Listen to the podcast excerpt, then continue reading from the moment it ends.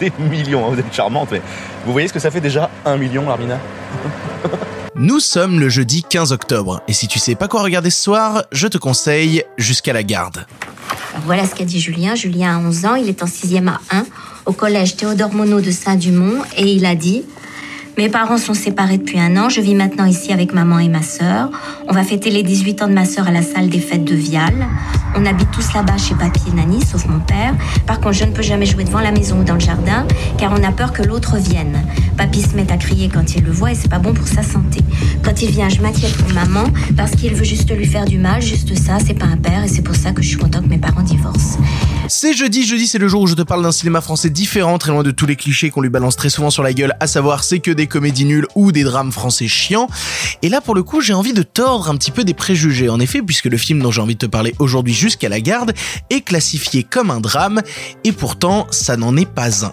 C'est même un thriller qui tend vers l'horrifique vers la fin. Jusqu'à la garde déjà c'est le premier long métrage de son réalisateur Xavier Legrand qui avait fait un court métrage déjà en 2012 qui a été adapté du coup avec Léa Drucker et Denis Ménochet dans les rôles principaux, mais aussi Thomas Joria qu'on retrouvera plus tard dans Adoration de Fabrice Duvels, un film que j'aime aussi beaucoup.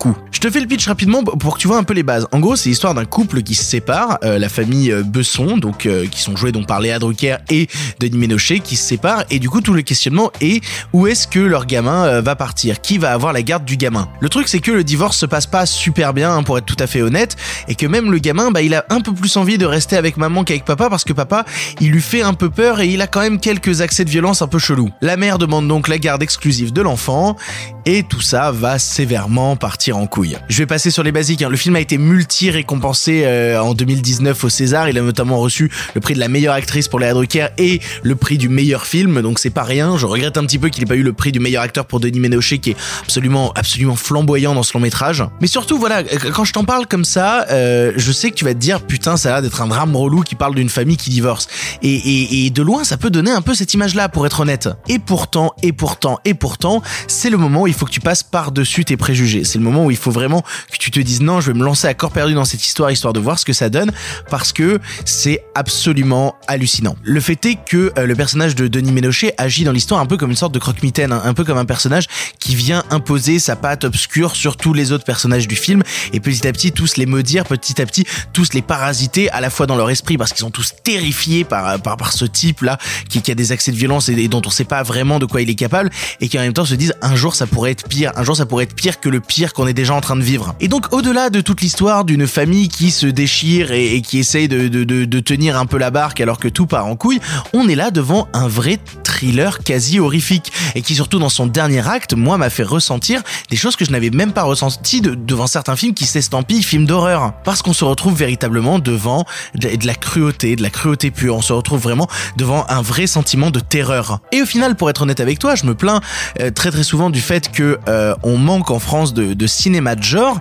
Et ben en fait, ça en est ça. C'est-à-dire jusqu'à la garde par certains aspects, tend vers une sorte de survival urbain, tend vers du cinéma de genre. Il y a même, pour être honnête avec toi, ouais, beaucoup plus de, cinéma de genre, de cinéma horrifique dans Jusqu'à la garde que dans beaucoup de films qui osent se prétendre cinéma de genre ou cinéma d'horreur. C'est un film de personnages qui essayent de survivre, c'est un film de personnages qui, qui essayent de fuir, qui essayent de résister, parce qu'ils savent que petit à petit, il y a une menace qui plane sur eux, et cette menace, elle est incarnée par le brillant, brillant, brillant Denis Ménochet, que vous pouvez retrouver aussi dans un rôle très différent que j'aime beaucoup aussi dans Grâce à Dieu. C'est sûrement un des meilleurs acteurs qu'on a actuellement en France, et, euh, et voilà, il faut regarder jusqu'à la garde, il faut regarder jusqu'à la garde, c'est brillant, c'est brillant pour ses comédiens, je parlais de, de, de Denis Ménochet évidemment, mais évidemment Léa Drucker, mais et, puissante, mais d'une puissance dingue. Et Thomas Joria qui se retrouve révélé par cette histoire-là. Jusqu'à la garde, c'est vraiment un des très très très très très grands films de cette dernière décennie. Si tu ne l'as jamais vu, passe au-dessus de tous les préjugés que tu pouvais avoir en regardant l'affiche et, fonce le voir, fonce le voir, tu vas te prendre une sacrée clacasse. Pour ton information, le film est disponible à la location en VOD chez Google Play, Orange, YouTube, Filmo TV, Microsoft, Apple TV, Canal VOD et enfin Bbox VOD, bref, un peu partout. Tu n'as maintenant plus d'excuses, tu sais quoi voir ou revoir ce soir et si cela ne te suffit pas, rendez-vous demain pour un nouveau film. Joséphine aussi, elle ne l'aime pas, mais elle n'est pas obligée de le voir vu qu'elle est grande. Moi aussi, je ne veux plus jamais le voir et je ne veux pas que le juge m'oblige à aller avec lui une semaine sur deux ou un week-end sur deux parce que je ne veux plus le voir, plus jamais, je n'ai plus rien à ajouter. Voilà, bien, maître Davigny, je vous écoute.